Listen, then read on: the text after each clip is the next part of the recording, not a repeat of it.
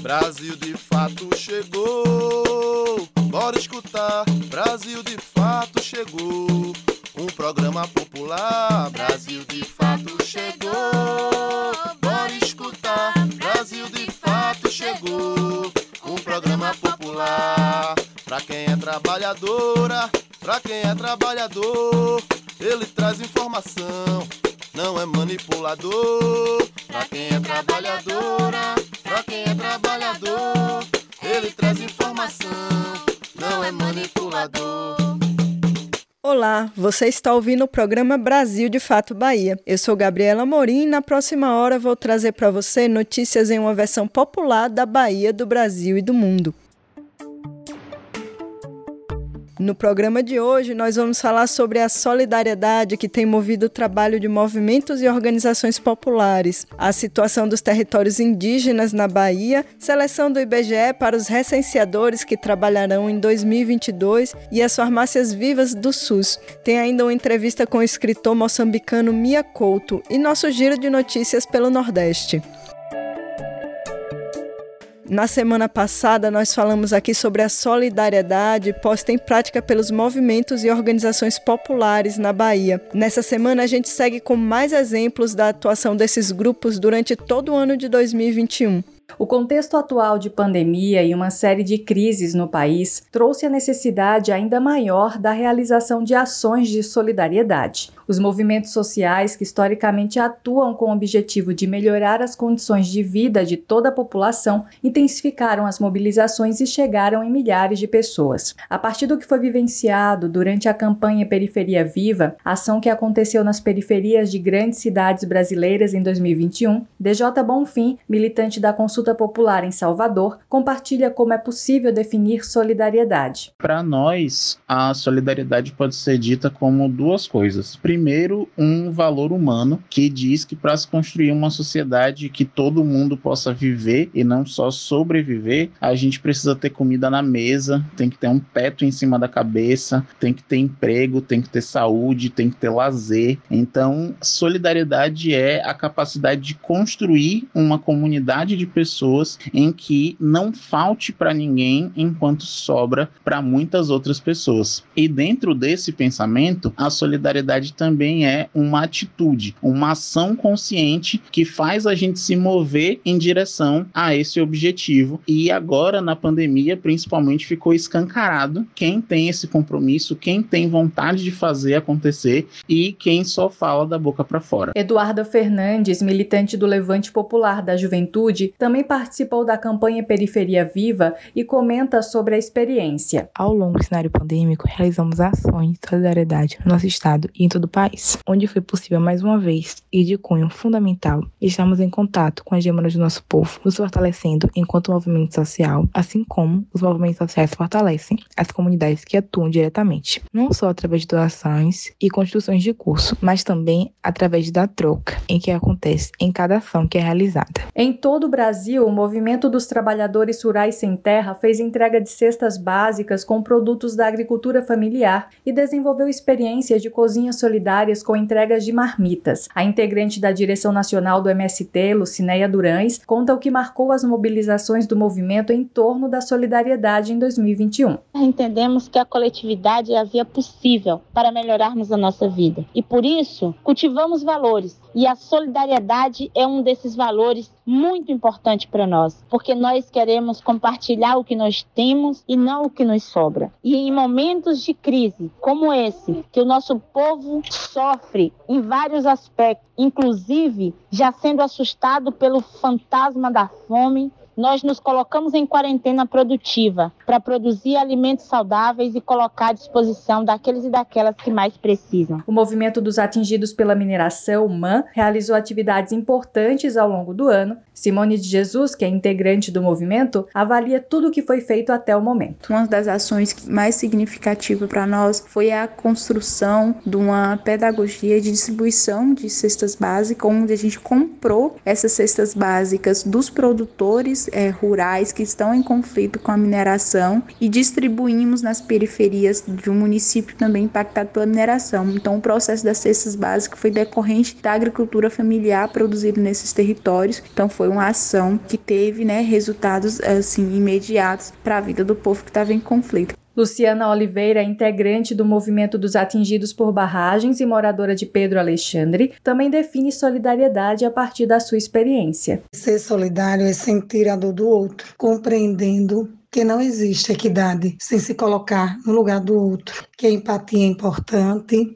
e que precisamos sim uns dos outros sempre entender e conhecer a realidade em minha volta é o caminho necessário para que eu possa agir com solidariedade, pois as ameaças em favor da fome me assusta e me preocupo com o retrocesso visível e já tão presente no meio de nós. Esperançar tem sido um verbo extremamente necessário a se pronunciar e continuar sendo resistência no sertão em que vivo. De Salvador para o Brasil de Fato Bahia, Ellen Carvalho. E quem quiser entrar nessa onda de solidariedade e ajudar, as famílias do extremo sul do estado estão precisando muito. Após as fortes chuvas das últimas semanas, muitas delas ficaram desabrigadas. Segundo dados da Defesa Civil, 11 pessoas morreram e mais de 220 mil foram atingidas de alguma maneira. O MST é uma das organizações que está auxiliando as pessoas da região, inclusive recebendo doações em sua sede, em Itamaraju, para quem mora longe, as doações podem ser feitas à conta da Escola Popular Egídio Bruneto, ligada ao MST. O Pix é escola Egídio Bruneto, com dois T's, arroba gmail.com, tudo junto. Qualquer dúvida pode entrar em contato com o WhatsApp 73 99941 0024.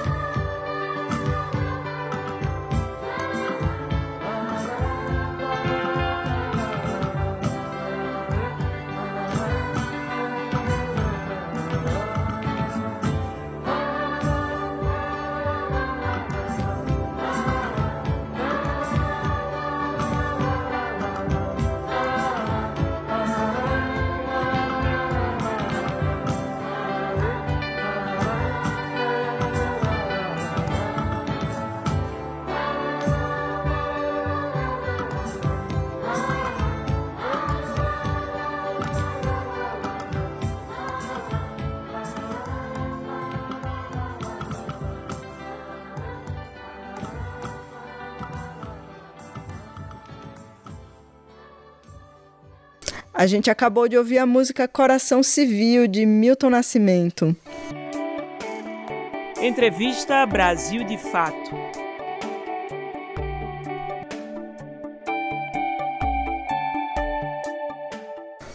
Hoje temos uma entrevista muito especial aqui do escritor moçambicano Mia Couto, concedida a José Eduardo Bernardes. Mia Couto, que também é biólogo, tem trabalhado ativamente para frear as contaminações por Covid-19 em seu país. E é sobre essa experiência que ele fala agora.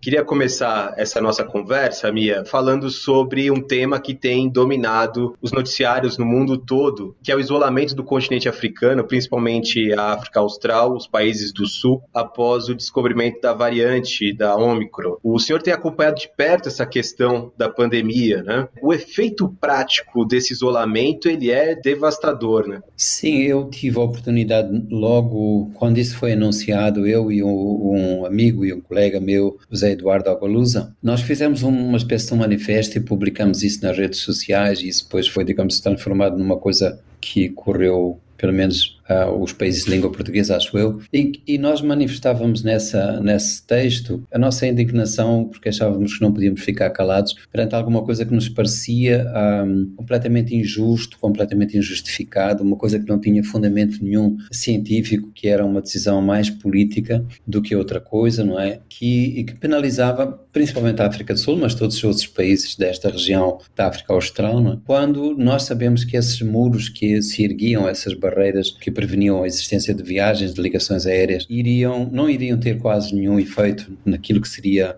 uh, o controle, a contenção de alguma coisa que nem sabíamos se, estava, se tinha sido originado na África do Sul. Até agora ainda falta provar isso. Mas mesmo que tenha acontecido primeiro na África do Sul, ou mais inicialmente na África do Sul, a gente está a ver o que é que está a acontecer, não é? Não, não é por aí. É preciso um controle mais rigoroso, sim, dos aeroportos, mas nunca fazer esta medida que é uma medida que agrava a situação já muito carente destes países que dependem muito do turismo, que dependem muito daquilo que é a circulação de bens e passageiros. Não é?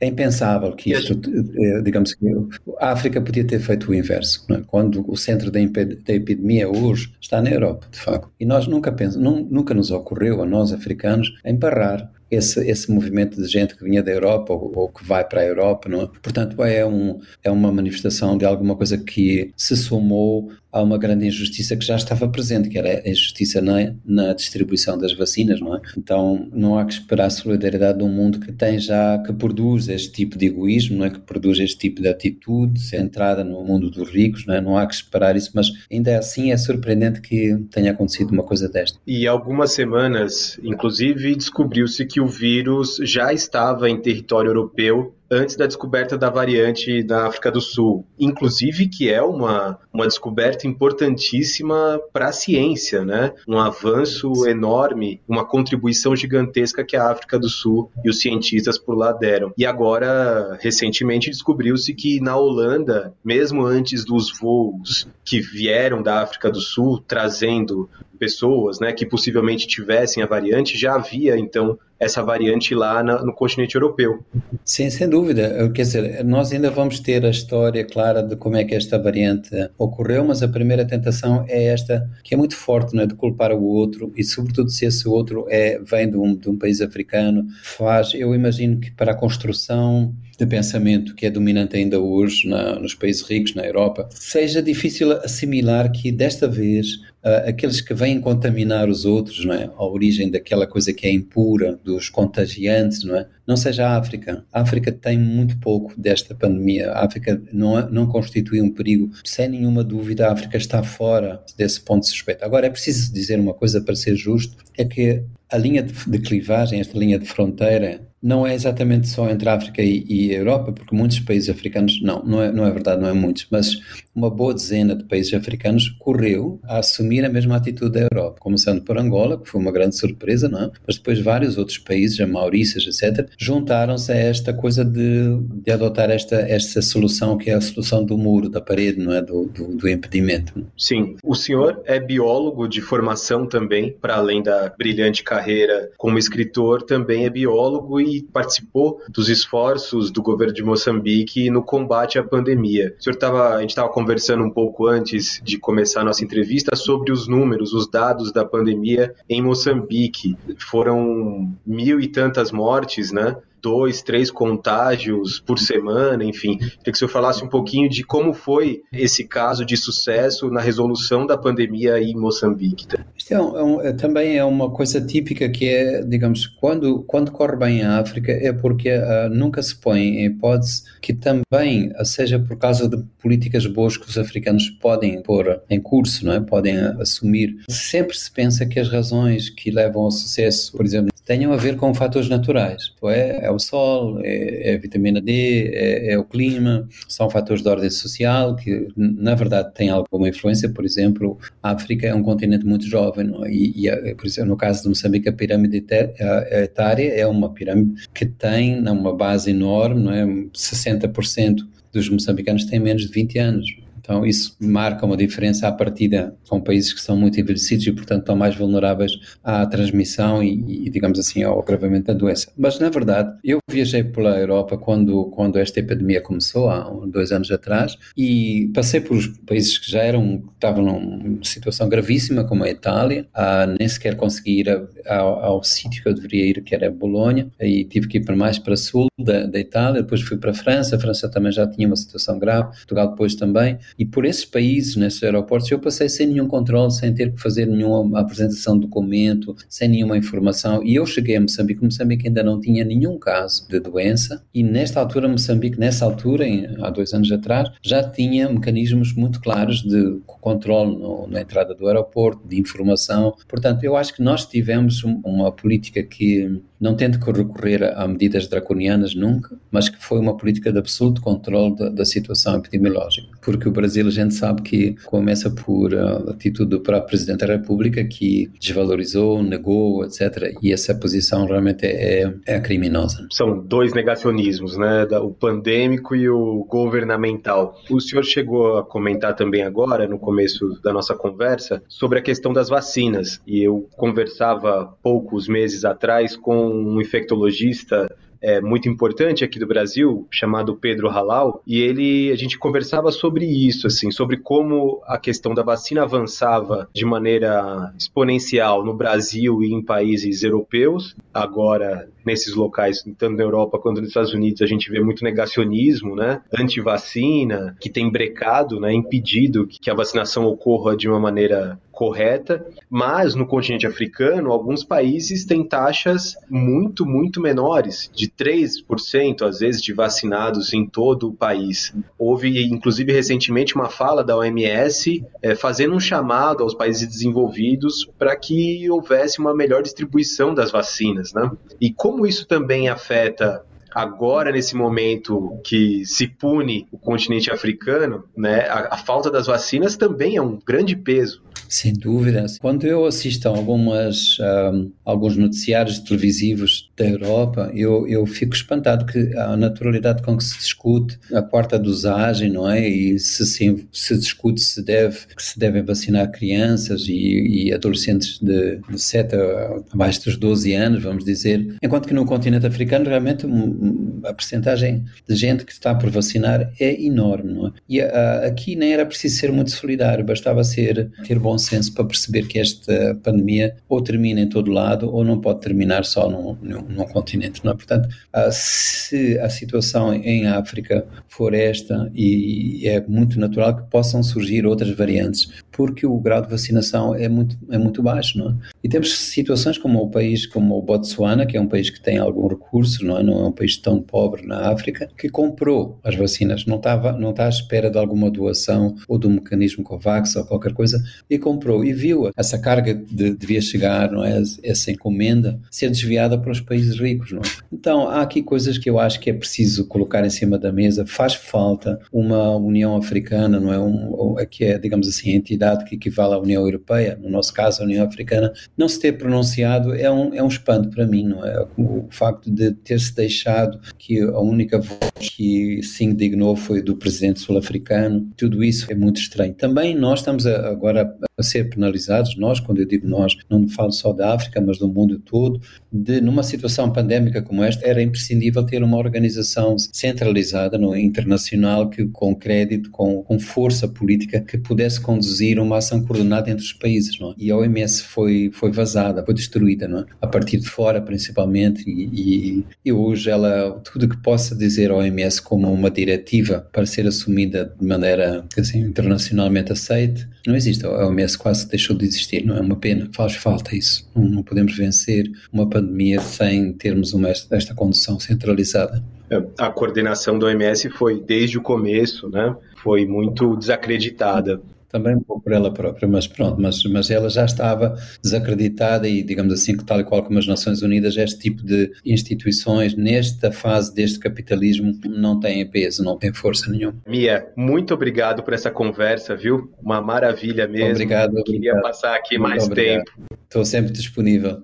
É uma maneira de eu viajar para o Brasil. Quero dar um abraço a todos brasileiros, todas brasileiras, do coração. Obrigado. Monitoramento das terras indígenas, lançado recentemente pela Associação Nacional de Ação Indigenista, aponta que a maioria dos territórios indígenas na Bahia está sem regularização completa. Isso significa insegurança jurídica com relação à posse da terra e também a impossibilidade de acessar políticas públicas específicas para os povos indígenas.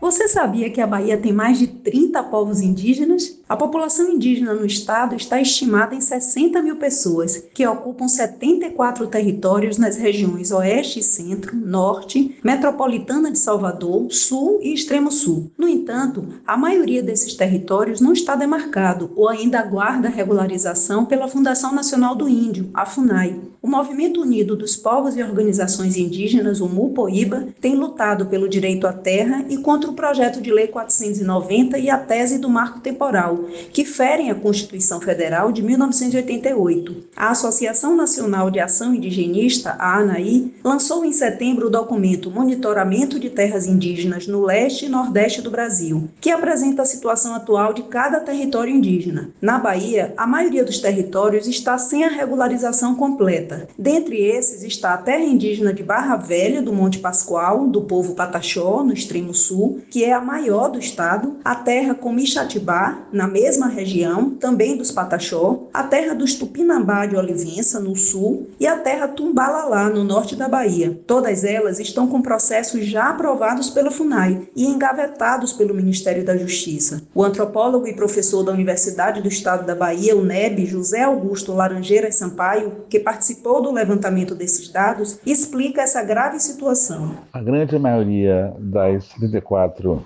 terras indígenas que existem hoje na Bahia não têm seus processos de regularização concluídos. Algumas não estão sequer iniciados. Com isso, as ameaças judiciais e legislativas que existem hoje sobre terras indígenas no Brasil atingem muito diretamente algumas das principais e maiores terras indígenas da Bahia. Uma das lideranças da luta pelo direito à terra é Agnaldo Pataxó Ranranhan, coordenador do Mupoíba. Ele conta o que o movimento tem feito para resistir contra essas ameaças e contra a vida das comunidades indígenas. Nós temos focado a nossa luta em defesa dos nossos territórios e todos os povos da Bahia. E nossa principal vertente de luta é cobrar do Supremo Tribunal Federal para que as leis sejam respeitadas, para que a Constituição seja respeitada e a garantia dos direitos dos nossos povos a, a, luta contra a criminalização da liderança e o preconceito contra os nossos povos. Porque na nossa compreensão, a nossa luta para poder garantir a demarcação dos nossos territórios, garantir que o nosso povo continue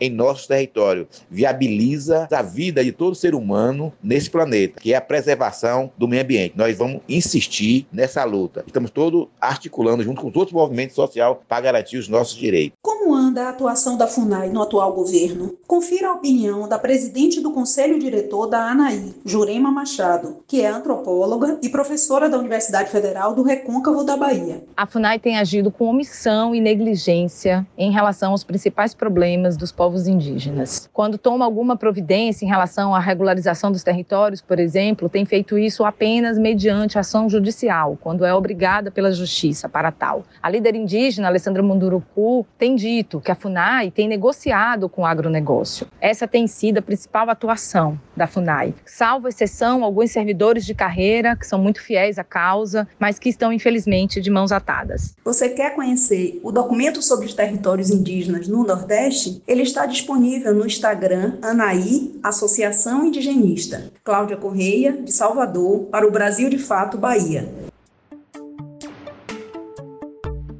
O IBGE está com inscrições abertas para mais de 200 mil vagas temporárias para trabalhadores que irão coletar os dados do censo 2022. As inscrições podem ser feitas até o dia 29 de dezembro pelo site da FGV. O Instituto Brasileiro de Geografia e Estatísticas, o IBGE, publicou o edital para a seleção de recenseadores e agentes censitários do Censo Demográfico de 2022. Devido à pandemia da Covid-19 e a cortes no orçamento, dois editais do Censo Demográfico foram cancelados. O primeiro em março de 2020 e o segundo em outubro deste ano. No total, serão selecionados trabalhadores para quase 207 mil vagas temporárias em todo o Brasil, sendo cerca de 183 mil para recenseador e 18.400 para agente censitário supervisor. Já para agente censitário municipal, são aproximadamente 5 mil vagas. As inscrições abrem às 16 horas desta quinta-feira, dia 16, e terminam às 16 horas de 29 de dezembro deste ano e devem ser feitas por meio do site da FGV Conhecimento. O salário dos recenseadores, que são os responsáveis por aplicar o questionário do censo demográfico nas residências dos brasileiros, varia de acordo com a produtividade. A carga semanal recomendável é de 25 horas. Para concorrer a essa vaga, é necessário pagar uma taxa de inscrição no valor de 57 reais. Agora, o salário dos agentes censitários supervisores que monitoram o trabalho dos recenseadores é de R$ 1.700 para uma carga horária semanal de 40 horas. O valor da taxa de inscrição é de 60 reais. Por fim, o salário dos agentes censitários municipais é de R$ 2.100 com 40 horas semanais. Entre outras funções, esses trabalhadores são responsáveis por garantir a cobertura de recenseamento de uma área territorial, a qualidade das informações coletadas, assim como o cumprimento dos prazos. A taxa de inscrição também é de 60 reais. De São Paulo, da Rádio Brasil de Fato, Mariana Lemos. As farmácias vivas são uma ferramenta do SUS para o plantio, manipulação e distribuição de remédios fitoterápicos através de suas unidades de saúde. O programa une os saberes populares e científicos na promoção da saúde, principalmente através da prevenção.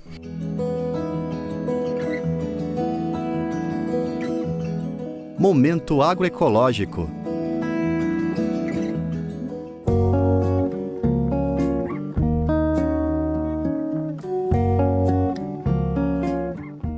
Plantar, colher e formular medicamentos. Tudo feito nas comunidades e dentro do sistema público de saúde.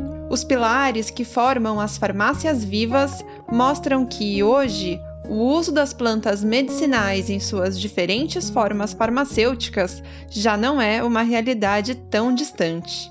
Sidneia Zacour, farmacêutica responsável pelo projeto em Betim, Minas Gerais, vê a iniciativa como um complemento relevante ao Sistema Único de Saúde no país. Nós viemos para incrementar a todo o arsenal terapêutico que já existia no SUS. Então, a gente veio para somar.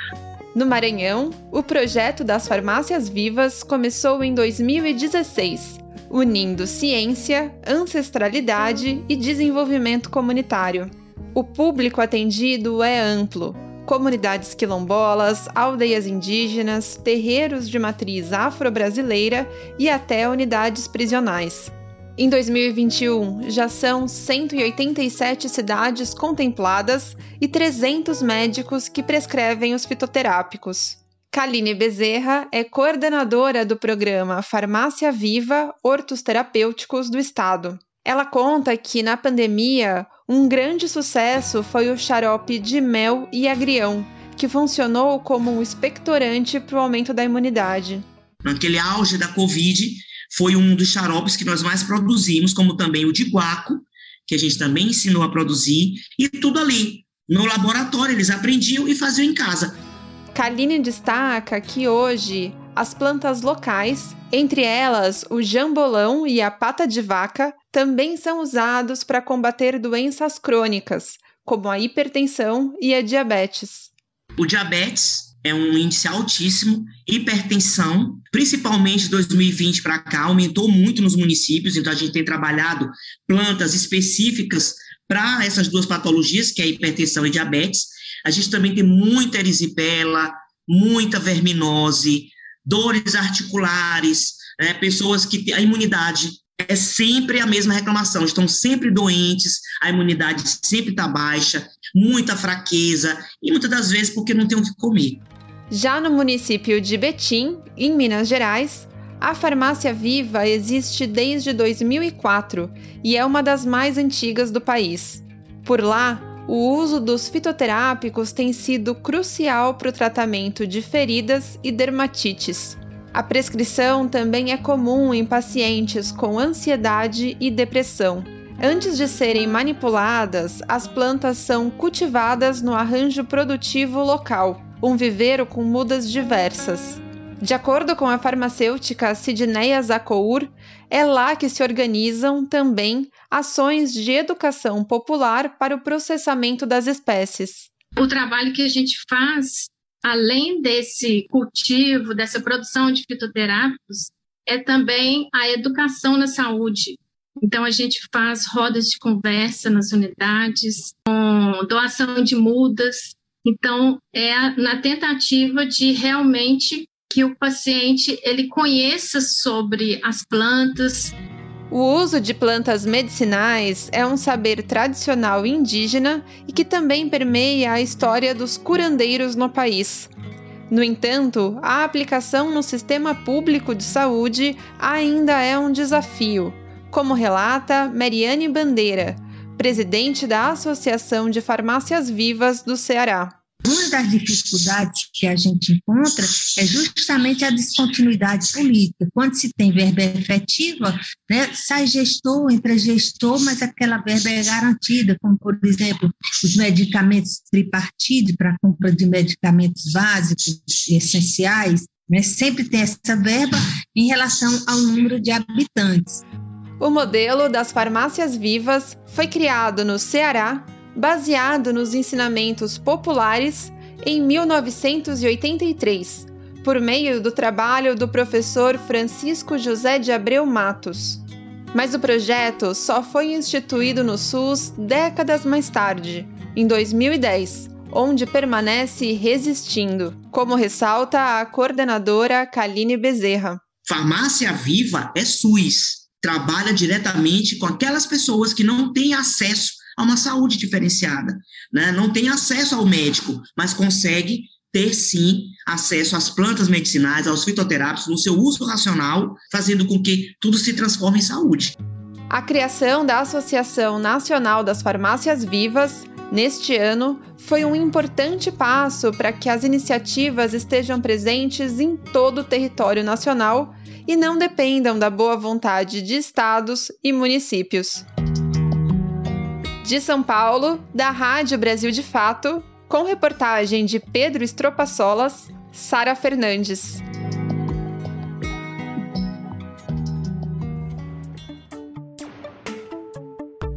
No início do mês, o IFAM declarou o forró um patrimônio cultural do Brasil. Ele também foi eleito como um supergênero musical, pois reúne diversos ritmos nordestinos, como shot, chachado, baião, chamego, quadrilha, arrastapé e pé de serra. E no dia 13 comemoramos também o aniversário do rei do baião, Luiz Gonzaga, que se estivesse vivo completaria 109 anos. E a gente escuta agora Danado de Bom na voz de Luiz Gonzaga e Elba Ramalho.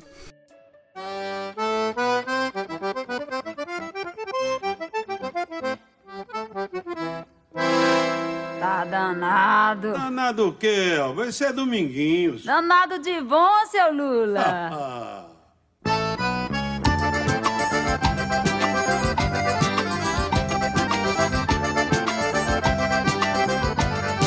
tá é danado de bom. Tá danado de bom, meu compadre. Tá danado de bom. Forrozinho bonitinho, gostosinho, sapatinho, danado de bom.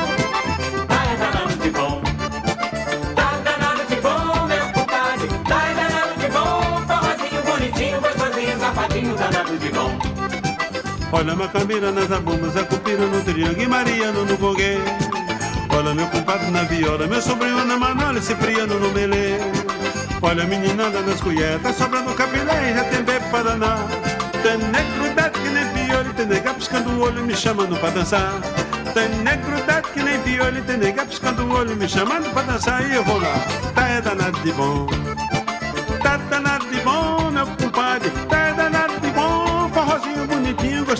Safadinho, danado de bom. Tá é danado de bom. Tá danado de bom, meu compadre, tá é danado de bom. Forrozinho bonitinho, gostosinho, safadinho, danado de bom. Tá, que forrozinho de primeira, já no capo forrozeiro e cada vez chegando mais. Tá, da cozinha pro terreiro, sanfoneiros a bombeiro pra frente e pra trás. Olha, meu compadre Damião, pode apagar o lampião que tá querendo clarear. Aguenta o fole, meu compadre Bororó, que isso é o tipo do forró que não tem hora pra parar. Aguenta o fole, meu compadre Bororó, que isso é o tipo do forró que não tem hora pra parar. Tá, é danado de bom. Tá danado de bom, meu compadre, tá é danado de bom. Forrozinho bonitinho, gostosinho, safadinho, danado de bom. Tá é danado de bom.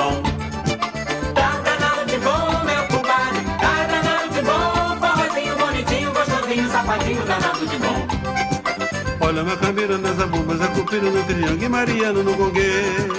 Olha meu compadre na viola, meu sobrinho na manola e Cipriano no melê. Olha a meninada nas colheres, tá sobrando capilé e já tem bebê pra danar. Tem negro dado que nem piolho, tem nega piscando o olho, me chamando pra dançar. Tem negro dado que nem piolho, tem nega piscando o olho, me chamando pra dançar. E eu vou lá, ora sim, vou. Vou demais. Tá doido, seu Pedro, um forró desse?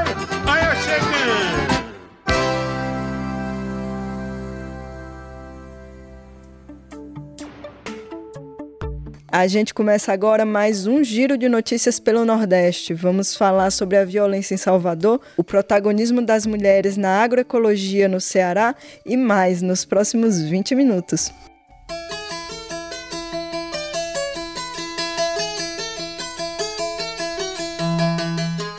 Você está ouvindo o quadro Nordeste em 20 Minutos. Olá, gente! Eu sou Julia Vasconcelos e esse é o Nordeste em 20 Minutos, um quadro em que eu te convido a dar um giro pela região em até 20 minutos. Toda semana te encontro com conteúdos que trazem uma visão popular do que tem acontecido por aqui. Vamos comigo para mais uma edição.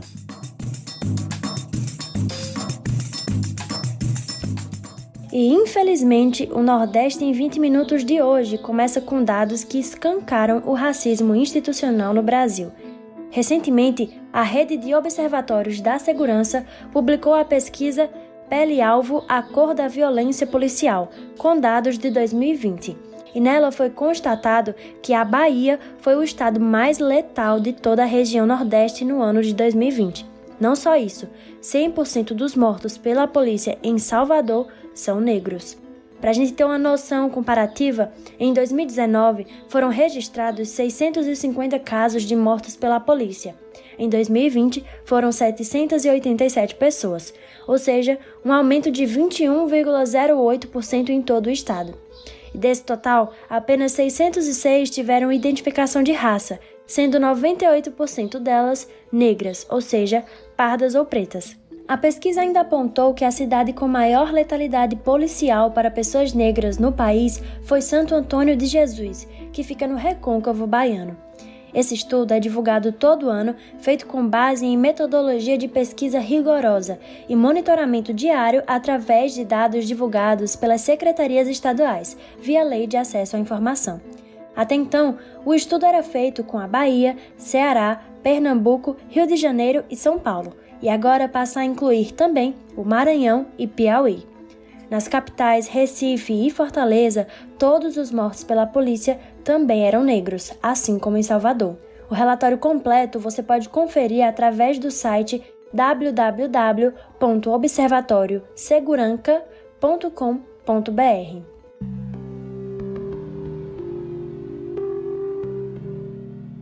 Agora o Nordeste em 20 minutos vai para o Recife e traz um caso de violência de gênero que custou mais uma vida. Uma jovem de 25 anos estava prestes a se formar em gastronomia, mas teve sua história interrompida. Ela foi estuprada pelo chefe, chegou a denunciá-lo, mas acabou se suicidando após todo o acontecido.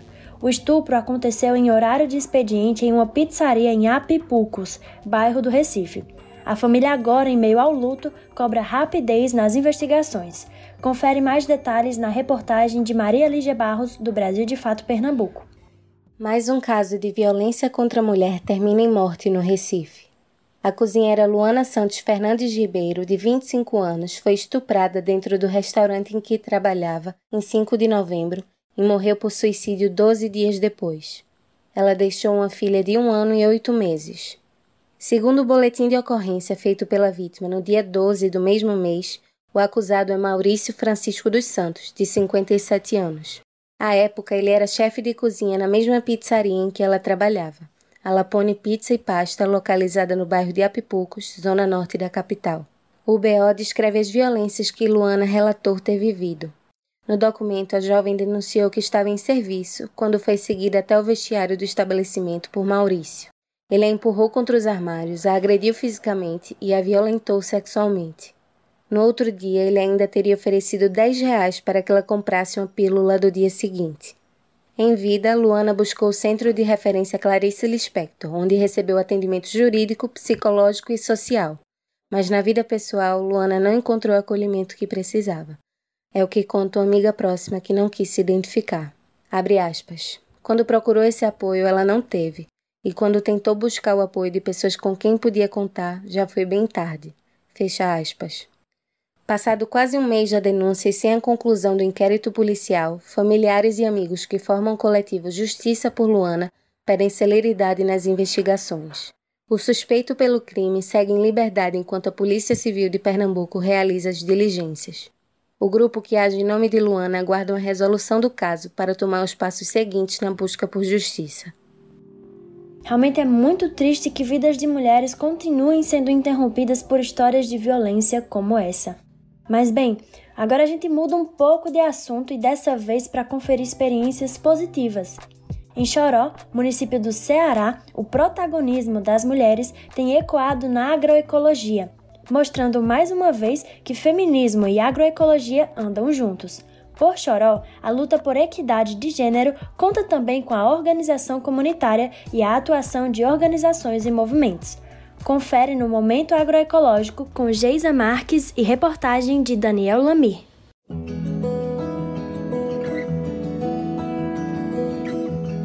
Momento Agroecológico Na década de 90, o agricultor João Félix ouvia piadas por trabalhar ao lado da companheira dele na lavagem de roupas na comunidade de Riacho do Meio, em Choró, no sertão central do Ceará. Mas, nos últimos anos, as gozações silenciaram e o exemplo do agricultor passou a ser seguido por outros homens na comunidade. Que os homens foram compreender que trabalho era igual, né? Fazia ser homem para mulher e aí também começou a, participar de mais homens no rio, é, botando água para a mulher, lavando roupa e tudo. Então, hoje, graças a Deus, quase todo mundo faz isso, viu? Em casa ou em qualquer canto, mas os homens entenderam que lavar roupa não era só serviço de mulher. Mas o que aconteceu para a comunidade de Riacho do Meio mudar? O cenário do local mudou aos poucos e outros desafios para a efetivação dos direitos das mulheres ainda precisam ser superados.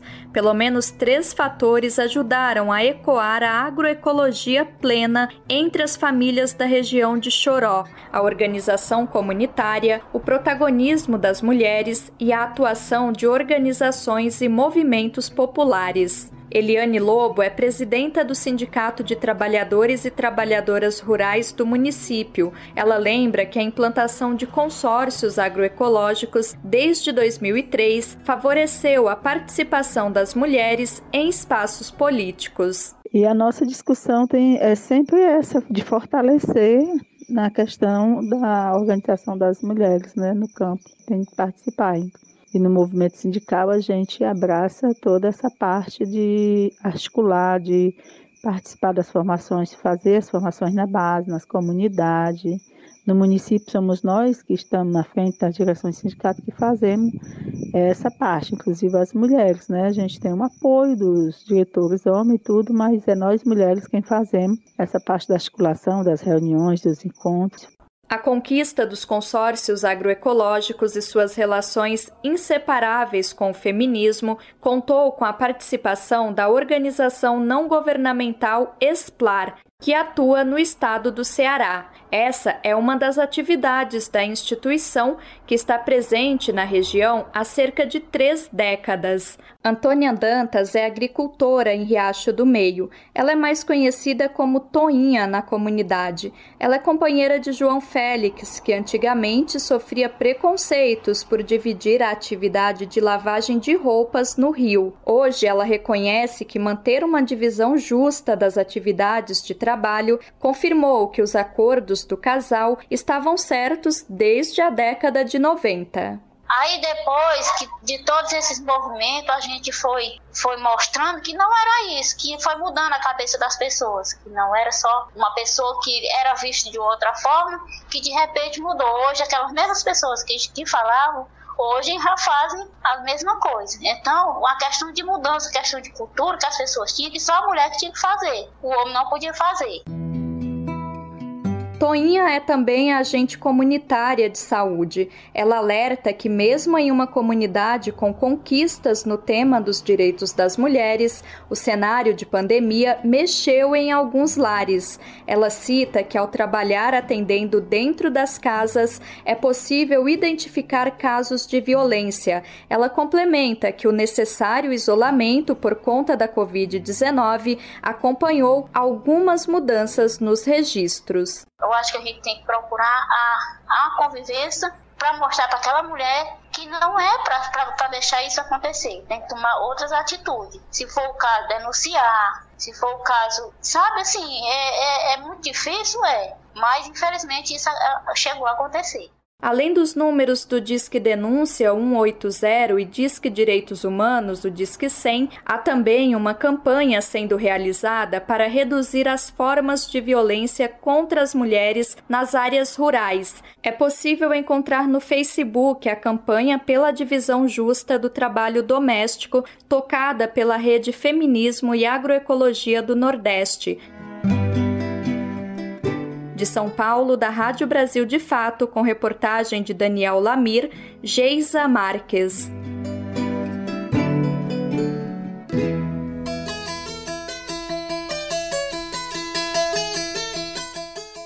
E antes de acabar o nosso quadro de hoje, eu te convido para mais uma edição do Vozes Populares. Hoje nós vamos falar sobre como os povos do campo têm se organizado para buscar uma sociedade mais justa e fraterna eu entrevistei Maria Cazé, que é coordenadora nacional do Movimento dos Pequenos Agricultores, o MPA, para entender mais sobre o Plano Camponês. O MPA atualmente está em 17 estados do Brasil, em todas as regiões há mais de 25 anos, e apresenta um expressivo histórico de luta e organização do campesinato brasileiro. Acompanha.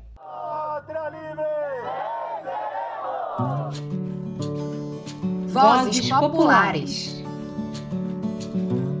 Se engana quem pensa que o Brasil é marcado apenas por luta e resistência urbana. Quem está no campo tem há muito tempo buscado o caminho de um mundo melhor. Um mundo onde novas relações de produção e consumo sejam possíveis e onde exista uma relação de respeito com o homem e a natureza. Para isso, os povos do campo têm se organizado para traçarem estratégias que ajudam a construir esse projeto. Um dos movimentos importantes nesse processo é o movimento dos pequenos agricultores, o MPA. No Vozes Populares de hoje, você conhece o Plano Camponês. Trago sonhos de terra, novas moradas e moinhos, mesa farta um riso franco, um braço forte, bom vinho. O MPA é um movimento camponês de caráter nacional e popular que defende em seu programa um novo modelo de desenvolvimento do campo, através do Plano Camponês. Esse plano é uma construção coletiva que coloca os povos originários e tradicionais como a base do desenvolvimento do campo. Maria Casé, coordenadora nacional do MPA e dirigente no estado do Piauí, conta um pouco mais sobre o que esse plano significa. O Plano Camponês é a construção do projeto estratégico e popular para o Brasil que nós queremos, que o povo brasileiro precisa, que o povo brasileiro sonha. O Plano Camponês é um Brasil com a mesa farta, é um Brasil que respeita a questão ambiental, é um Brasil que dá aos trabalhadores urbanos o direito a se alimentar. O plano camponês é esse Brasil que nós sonhamos. Só que pensado a partir de quem produz os alimentos, a partir de quem preserva o meio ambiente, de quem preserva as águas e os recursos hídricos, de quem respeita tanto as pessoas quanto o meio ambiente. Maria Casé explica que esse plano é baseado em várias soberanias que são essenciais para um país-nação. Ela cita a soberania alimentar, territorial, hídrica, genética e energética. Quando falamos de soberania alimentar, estamos falando de um princípio fundante do movimento, o que busca pensar em maneiras de produzir alimentos saudáveis e fazer com que eles cheguem à mesa do trabalhador. Já a soberania territorial e hídrica quer dar aos povos o controle e a autonomia sobre os seus territórios e suas fontes de água. Isso tudo visando preservar e conservar esses recursos para essas e as próximas gerações. A soberania genética, por sua vez, busca dar a condição do povo brasileiro de utilizar, preservar e conservar o patrimônio genético, como raças, mudas e sementes. Nós aqui estamos concluindo aí um projeto chamado Vivo Semiárido, onde participaram 352 famílias. Praticamente todas são mulheres, 95% dessas famílias são mulheres que estão à frente de projetos estratégicos de criação de ovino caprino, de criação de abelhas, de é, produção de quintais produtivos, de criação de minhocas para produção de humus e retornar isso para os quintais com sistema de reuso e comercialização dessa produção. Temos também aqui no Piauí, que é a primeira experiência nacional do programa de alimentação saudável, que o Movimento dos Pequenos Agricultores ajudou nessa construção, nessa perspectiva de ter um programa estadual que abrace e abarque a produção de alimentos das famílias camponesas, dos povos do campo, das águas e das florestas. Por fim, Maria Casé conta como é o modo camponês de fazer agricultura. Para ela, o campesinato é uma classe que tem um jeito diferente de se relacionar com a natureza, o meio ambiente e a cultura, sendo assim a sementeira principal de valores para toda a humanidade. Ser camponês é, antes de tudo, ter um modo de vida que é específico, né? Então, o nosso modo de ser, de viver e de se reproduzir ele aponta cotidianamente para novos valores, para valores humanos fundantes e fundamentais para a humanidade. Por isso que a gente olha o campo como essa grande sementeira. Viva a festa da plantação, viva a festa da colheita. O canto quebra o jejum, da nova roça cheia as carretas.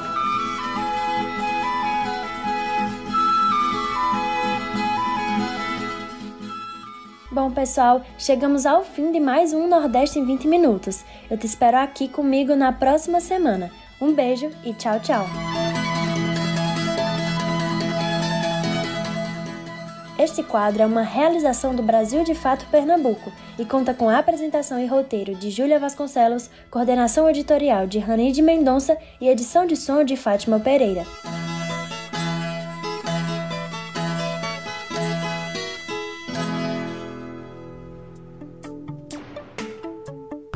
Por hoje ficamos por aqui. Se você quiser entrar em contato conosco, enviar suas sugestões, manda uma mensagem para o WhatsApp 75998439485. Participaram deste programa Ellen Carvalho e Alfredo Portugal na produção e reportagem, Flávia Santos na edição, Jamília Araújo, Júlia Vasconcelos, Gabriela Álvares, Sara Fernandes, Cláudia Correia, José Eduardo Bernardes e Mariana Lemos na reportagem. Eu, Gabriela Morim, na produção, roteiro e locução e todo o coletivo que constrói o Brasil de Fato Bahia. Nós ficamos por aqui e até o próximo domingo.